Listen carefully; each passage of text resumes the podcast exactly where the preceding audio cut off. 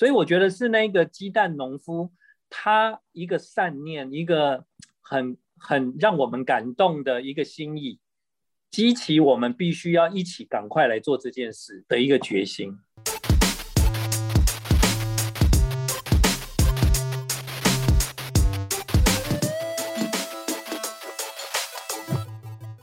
Hello，大家好，欢迎收听一起聊聊。那要聊一聊在呃台湾疫情爆发之后面临的许多挑战。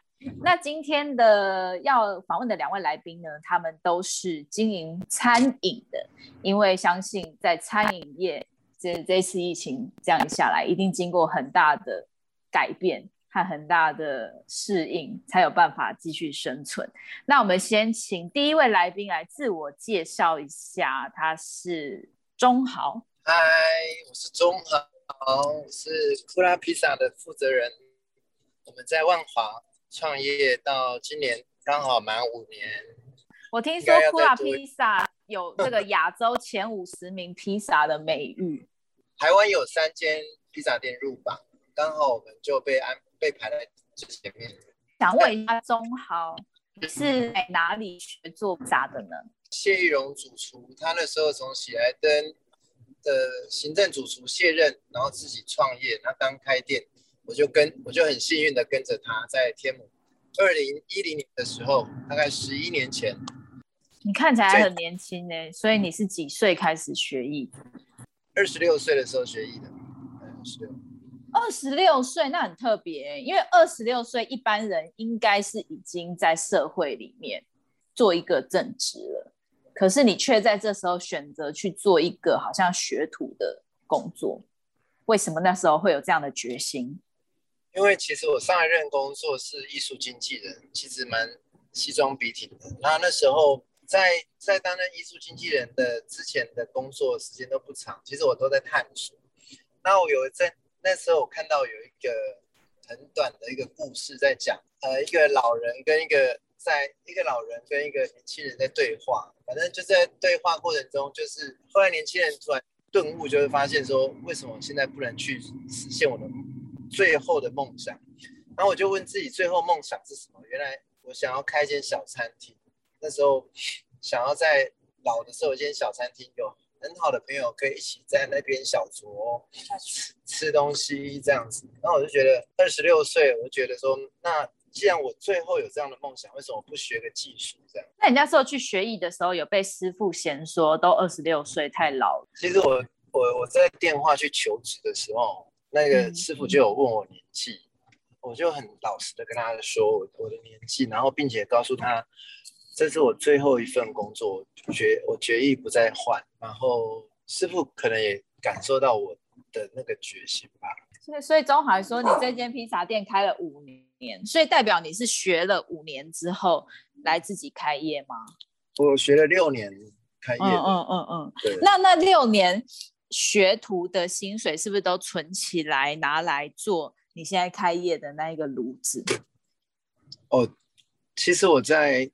呃，这过程中我有去意大利去拿那个认证，就是他们当地有披萨工会，意大拿坡里，意大利拿坡里当地哦有那个披萨工会，呃课程，那我有去验证、去考证，说自己在台湾学艺的内容跟那边的差异在哪里，所以我有把在当中存的大概二十万。拿去投资自己去意大利一趟。那今天第二位呢，也是经营餐饮的。那他也不能说是经营者，他应该算是顾问。是。我们让我们欢迎克劳斯咖啡的顾问吴建恒。我本来是经营者啊。哦，你本来是经营者。后来就是，我就赔到都没钱了。哦，真的，所以一个咖啡厅会把把一个人的钱赔完。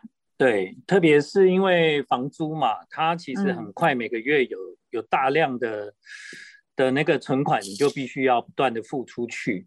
所以我从经营者到顾问的过程，其实是很奇妙的。那在经营者的那一段时期，我很深刻的体会到，就是哦，原来要做一个咖啡店那么难。呃，像像中豪，他希望他的人生能够。开一家餐馆，那我那时候也是人生希望能够开一家咖啡店。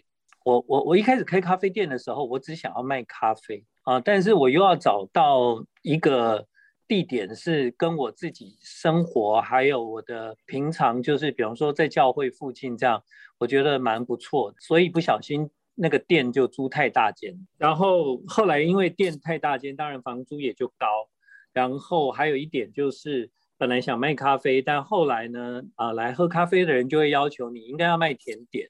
然后后来你就开始卖甜点，然后来喝咖啡的人就会说你应该要卖想吃咸的，对，哦、所以所以其实我是一步一步走向我完全未知的领域，因为在当时我开咖啡店的时候，我同时有经营克劳蒂杯子蛋糕，嗯，那克劳蒂杯子蛋糕在全台湾的每一个门市都很赚钱，但是我是在百货公司的美食街做外卖，就是那个 take out 的。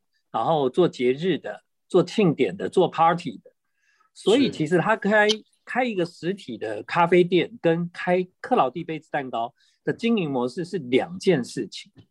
嗯，那所以后来在第一次我签约是签了三年嘛，那我平均一个月赔二十几万，赔了差不多十个月，哇，就是嗯赔到我再也没有存款了，我就跑去。把我的股票卖掉，把我的定存解掉，我就觉得很灰心了。对，嗯，所以我一开始开这个咖啡店的过程中，有一个很长的时间，我是处于一种自己极端没有安全感。我每天都希望我醒来，那个日期就到了。你说三年租约就到了？对，三年的租约就到了，这样。嗯，那那在我就是赔很多钱的那一段时间，其实我。嗯我自己的个性就变得很暴躁，然后我对员工也很没有耐心，然后我我自己看他们做什么事情，我都会觉得很反感。嗯，啊，因为在那段时间，我常常会告诉他们说，你知道我每天在外面辛苦赚钱，都是为了要来陪这个咖啡店。那你觉得一个月要赚到二十万有很容易吗？好，然后我都我都会常常这样，你都直接这样跟你店员讲哦。对，我都常常直接这样子霸凌他们，嗯，然后你今天一下子没有这个，一下子那个没，然后我就会说干脆不要开好了。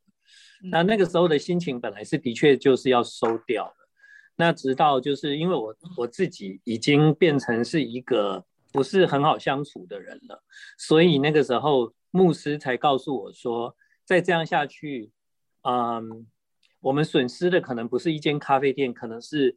一个吴建衡，你这个人，嗯，对，这个人，对，嗯，所以他说你要不要就是把咖啡店的状况，就是实实实在在的告诉我们，教会有没有办法可以透过他的团团队进来帮忙，这样，嗯，对，然后所以我才把咖啡店的整个经营，还有整个管理，还有所有的细节都交出来，让专业的去 handle。那现在已经开八年了，能够开到今天，我真的觉得那真的就是，呃，是上帝，上帝在做事，要不然我真的很难想象。对，所以我非常的感谢，到现在仍然有克劳斯咖啡店。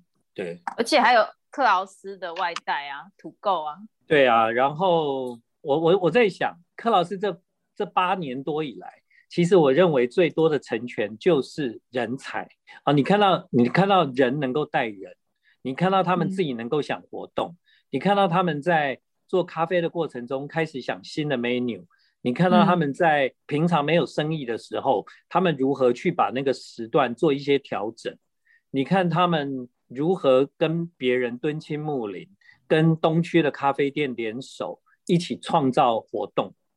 嗯、那那我看到这些东西，我才发现说，哎呀，真的是你要经营的其实不是一个店，而是一个 team。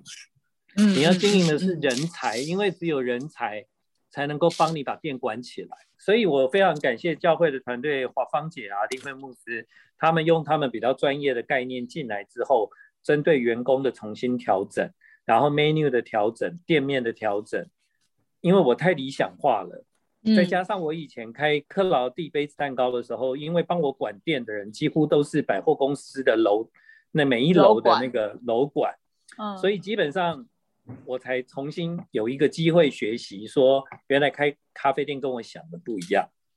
嗯嗯嗯。那他现在已经经营八年了，他现在每个月是赔钱的还是赚钱的？啊，在这个疫情期间，他就他就赔钱了嘛。呃，嗯、我们、嗯嗯、我们唯一的寄望就是能够不赔钱，就是要看房东愿不愿意帮我们共度难关。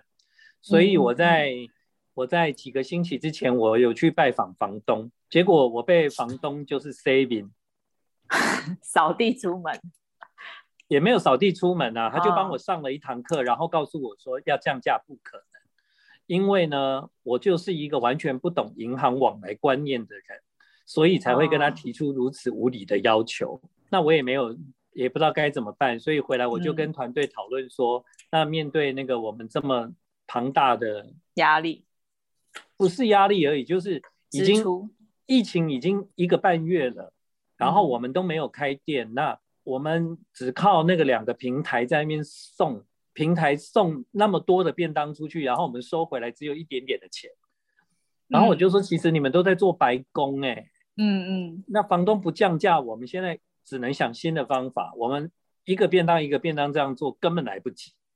嗯，因为那个洞已经产生了很大、嗯、很大的一个洞，为什么我们会突然发现很大的一个洞呢？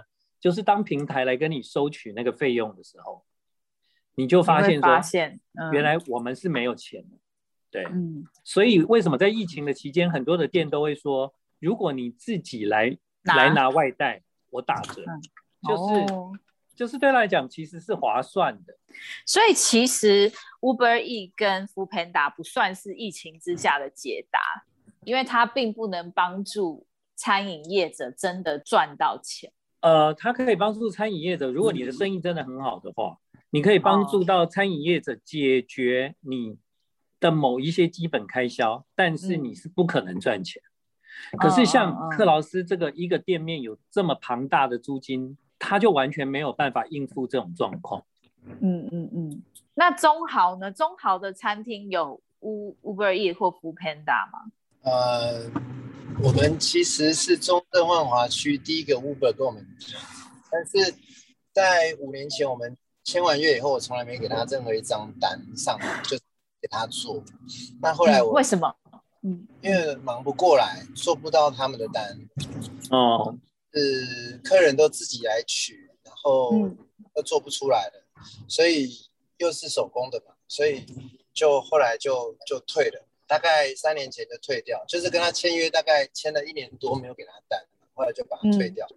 嗯，退掉以后没有曾经有想过要再跟他们签，但是后来发现他的他数到三十几 percent，你就不能接受嘛，因为他当时第一个跟我们谈的时候才二十多 percent。那、oh. 那我不能接受他现在的抽成方式，然后就想说，那就先还是这样子做，因为其实我们的客人还是蛮多，自己来取。所以你们已经培育了一个很不错的顾客群，然后所以他们其实本来在疫情前，他们因为你们的店内用的位置是不是不多？多，但是以前的内用外带比大概是三比七吧，就是外带大概最多到三成。嗯嗯但是在一个疫情来了以后，我们决定呃全外带的经营方式，就其实让我压力非常大，因为我不敢想象说有没有办法让本来内用的客人变成纯粹可以他可以接受外带。那目前为止看起来大家接受程度还蛮高的吗？对，蛮感恩的，很夸张。可能是这个区域我们经营的是一个社区形态的一个环境吧。嗯。那社区形态的一个环境里面，就是大家的粘着度高，但是前提是跟顾顾客的关系要，我们要跟跟这边的人打成一片。对，嗯嗯嗯，对。像中豪的披萨店，就是在地顾客群很忠实，但是我觉得咖啡厅是不是比较难有顾客粘着度？就是如果今天我，因为很多人去咖啡厅是想要有一个地方坐在那边，但如果今天我只能外带不能内用，感觉咖啡厅的吸引力是不是就掉了非常？当然，因为台北到处都是，你想喝咖啡，除非你是一个专门以以咖啡为主，而且你做出一个极高度的知名度，或者是你自己本身咖啡师是拿到世界冠军，你你你才可能建立起那个非你咖啡不可的、嗯、的那个状态嘛。那我当年经营咖啡店，我就不是以咖啡为主，我是一个非常喜欢泡咖啡店的人，所以其实我想经营的是咖啡店店的空间，嗯，而不是咖啡本身。嗯，那是因为我的团队后来慢慢的在咖啡这个事情很上手，所以他们开始研发，比方说单品啊、冰滴啊，哦，让那个一杯一杯的咖啡的价格能够有做出不一样的差异性，嗯它咖啡店的感觉它才慢慢的出来。但是你可以看到这个疫情来，每家咖啡店都在卖便当。其实刚好前一阵子整个台湾非常的流行健康的便当嘛。那那个时候，克劳斯就已经跟上了。对，但是因为现在所有的咖啡店几乎也都在做类似的便当，嗯，所以基本上你说可取代性的确没错，它的可取代性其实是蛮高的，就是我没有吃不会怎样。比方说，我今天想要吃到呃库拉的披萨，我就是想要吃它的披萨，嗯，可是我就不会说我今天一定要吃。克劳斯的克劳斯的咖啡，或者是我一定要吃他的鸡腿饭，对不对？嗯啊，的确，虽然好吃，但是我有替代性。嗯，所以你你知道一一个便当一个便当，加上所有的食材的费用都很高。你卖卖一个便当，就像我刚讲的，完全经过两大平台之后，没有办法维持一个店的营运，所以我们才会在。房东确定不降租之后，决定要做防疫商品的那个 box。嗯，因为防防疫商品 box 是因为我们听到了，你知道咖啡店一旦没生意，鸡蛋也会没生意，因为很多卖鸡蛋的卖给咖啡店。嗯，然后牛奶也没生意。嗯，很多卖牛奶的小农他是只卖咖啡店，他进他也进不了大卖。然后呢，再来咖啡豆的进口商也没生意。因为喝咖啡的人就越来越少，所以我们才会决定做这个防疫商品箱里面，必须要把这些小农他们的需要放进来，让他的蛋维持更快速的供应，让他的呃咖啡豆，让他的那个产品可以一直不断的进货，而且不是靠卖出去。比方说，我今天如果卖松饼，我可能顶多一个松饼几颗蛋，可是我做这个防疫箱挺箱。我一箱里面就有十颗蛋，我只有用这个方法才可以快速帮助小农，或者是他的牛奶可以立刻转手就帮他销出去。所以你你一直强调你的东西有多好吃，经过再制造，其实你帮助的利润或者是帮助到他们的数量都不够多。如果不做防疫箱挺箱，这个其实柯老师在疫情到这个阶段，差不多都已已经差不多要要要准备跟大家说再见了。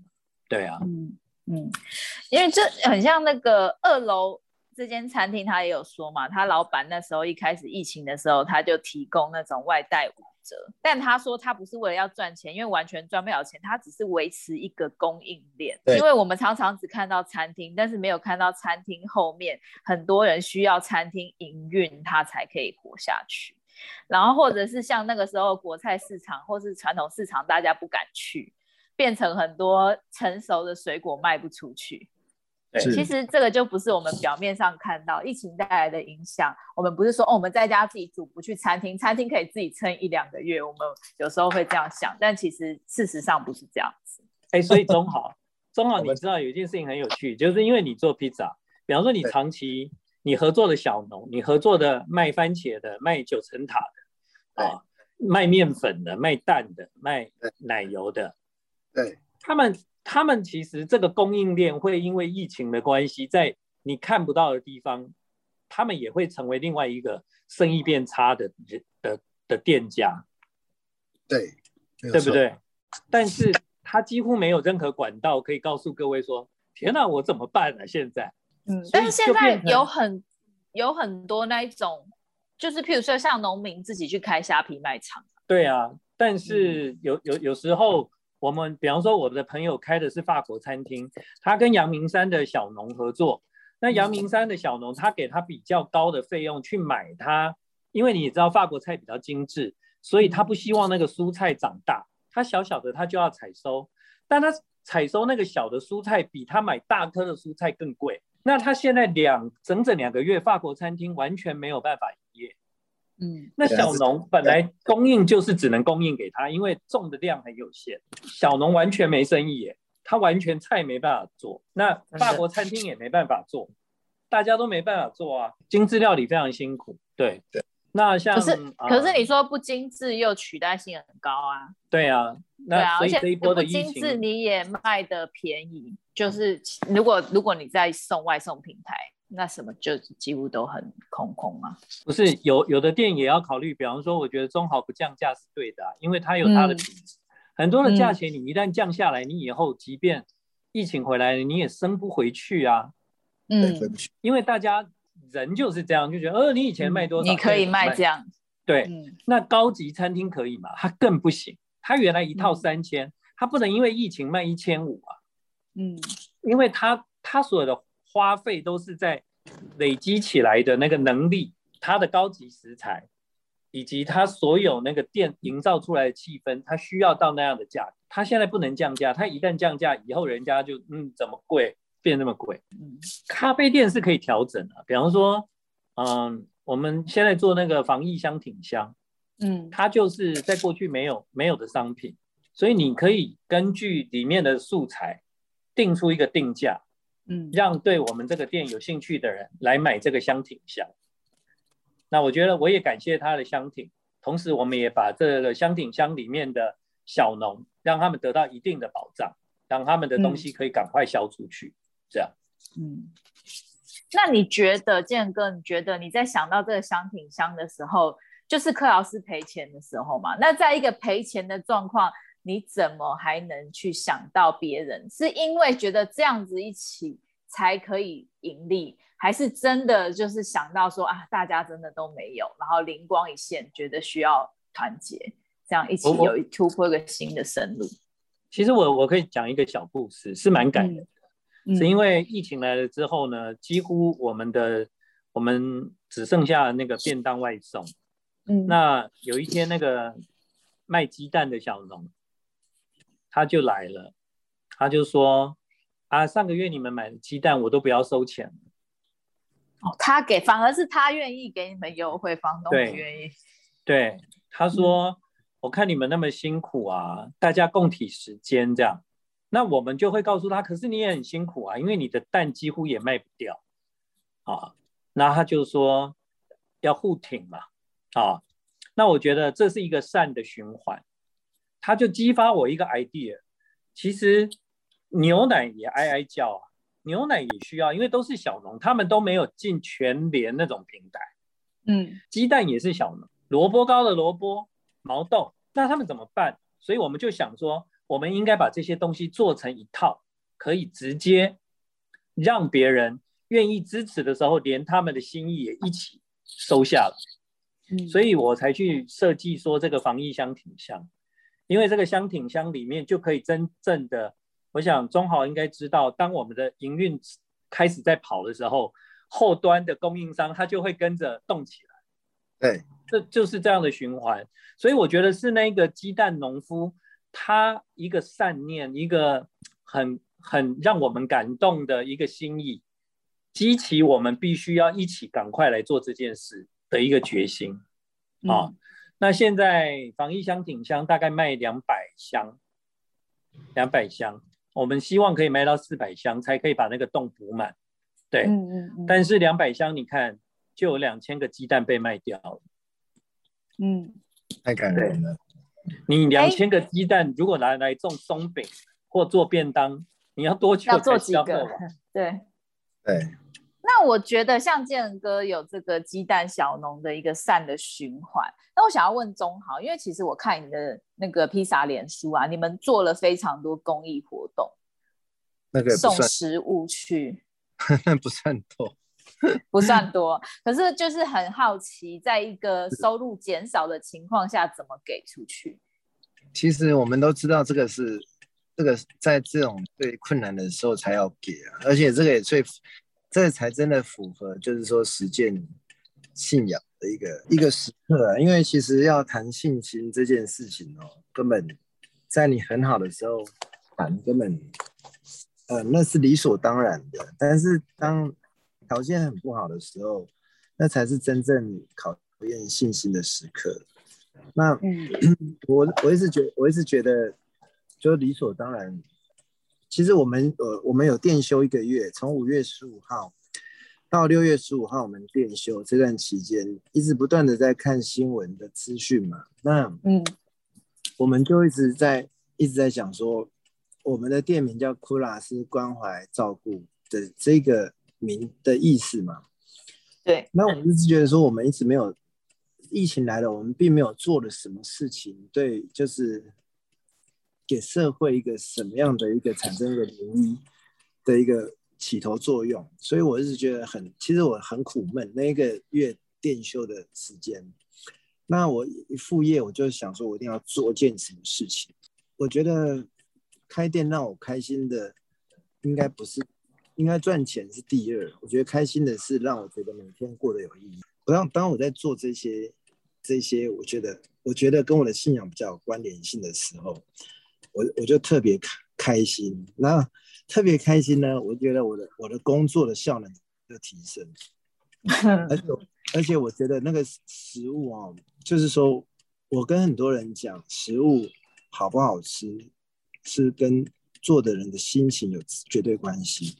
嗯，就好好比我们其实常常在家里有给吃过妈妈煮的饭，其实妈妈都不是大厨嘛，可是。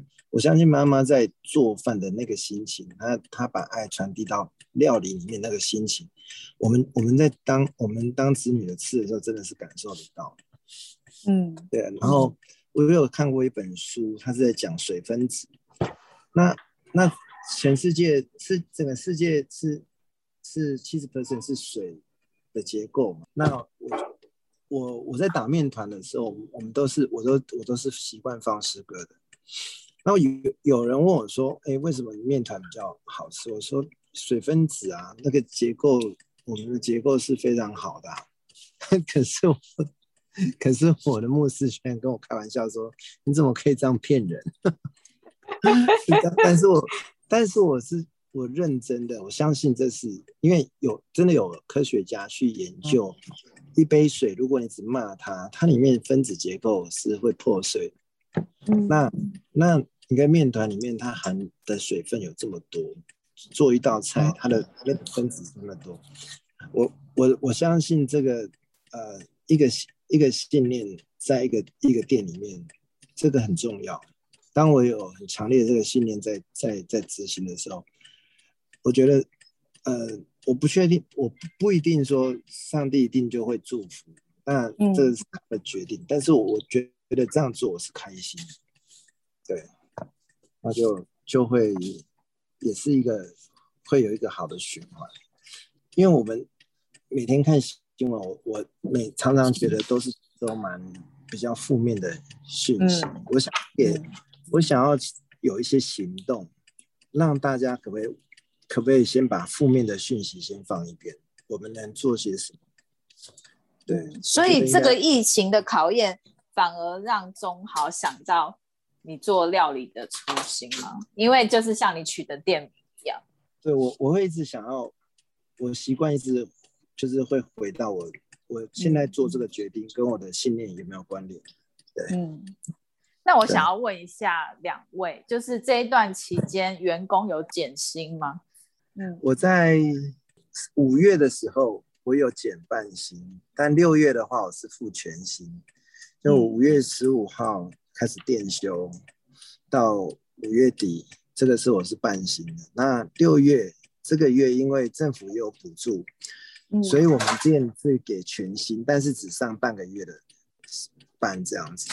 嗯嗯嗯。因为我们休到六月十五号，但是那个月的薪水是全薪的。对。那员工会不会很其实心里很害怕失业？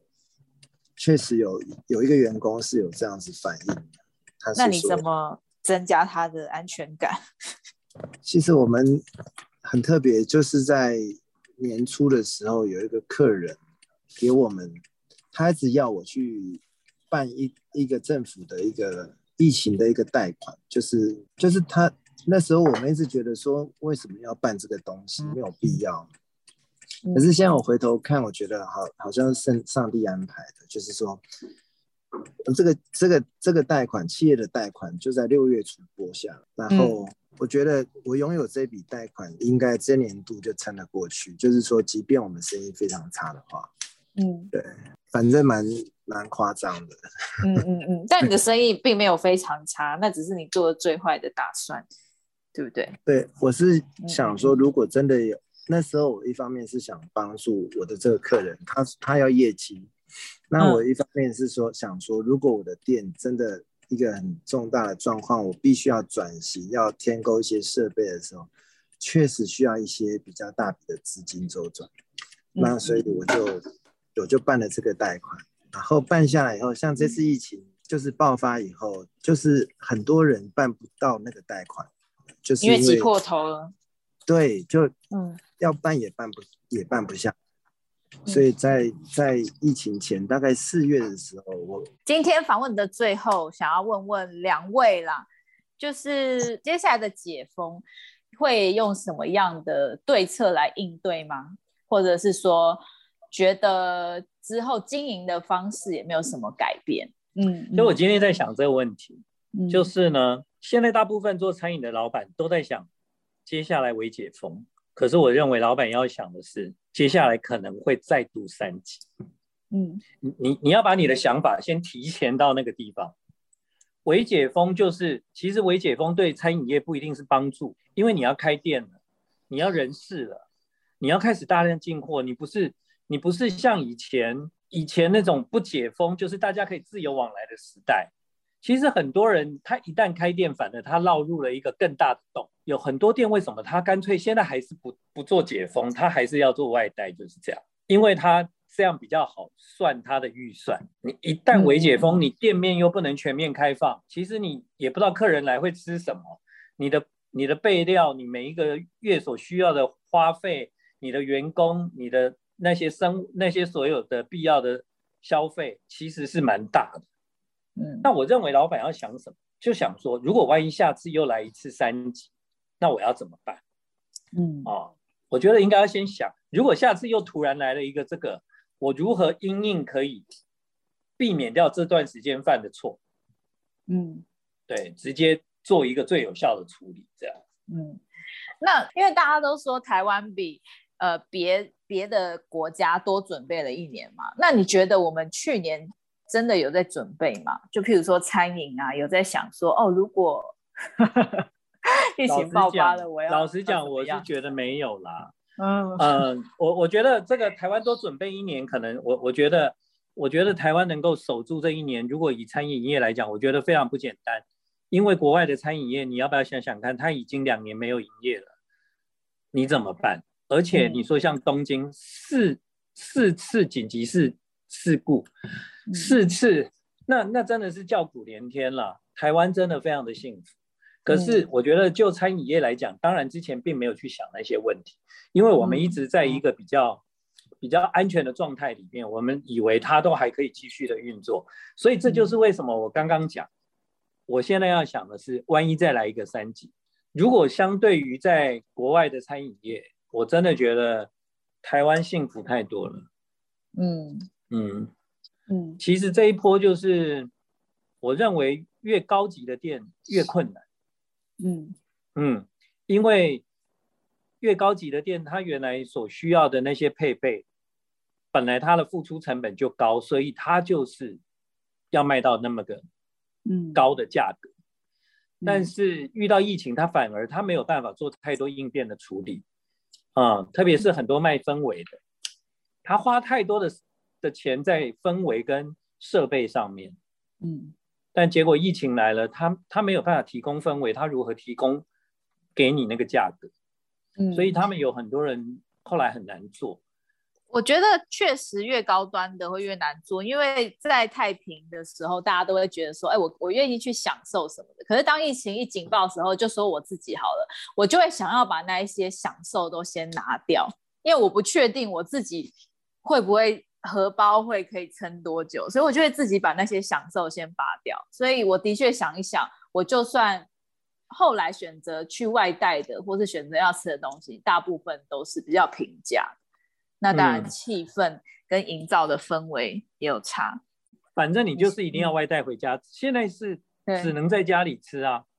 对，而且我记得有一些人在网络上笑说，拉面师傅的坚持都没有了。